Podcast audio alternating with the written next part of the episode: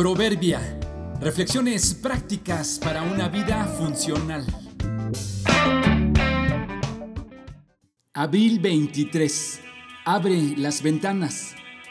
La ventilación en todas sus expresiones reduce los contagios.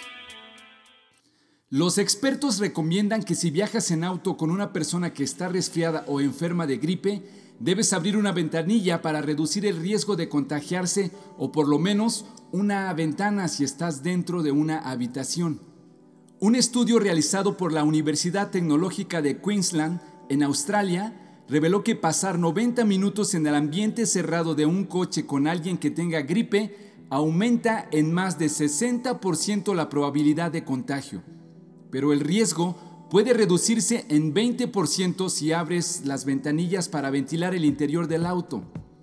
Es probable que el riesgo de infección se reduzca de modo similar dentro de casas y edificios, según señaló la directora del proyecto.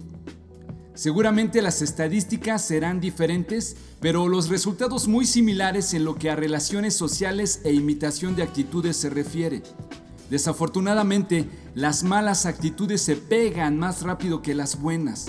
Si convives constantemente con alguien, solo es cuestión de tiempo para aprender consciente o inconscientemente sus palabras, ademanes y actitudes.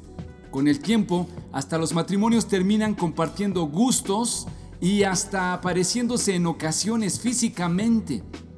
Por ello es bueno ante la presencia o relación constante de alguien negativo o destructivo que creas que te puede contagiar, abrir las ventanillas de tu vida para que se te ventile la mente y el alma, tomarte tiempos aparte y respirar otros ambientes, porque de lo contrario terminarás infectado de esos modos y esas conductas.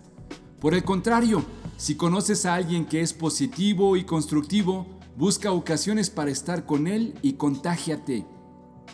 Los que están a nuestro lado, los que conviven con nosotros, nos querrán imitar o abrirán sus ventanillas cada vez que nos encontramos.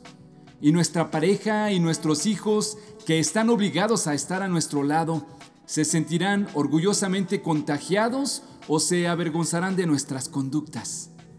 Sin lugar a dudas, todos ocupamos que el favor y el viento de Dios nos refresque la vida y nos cambie la mente para que nuestras actitudes lo reflejen a Él y bendigan a otros.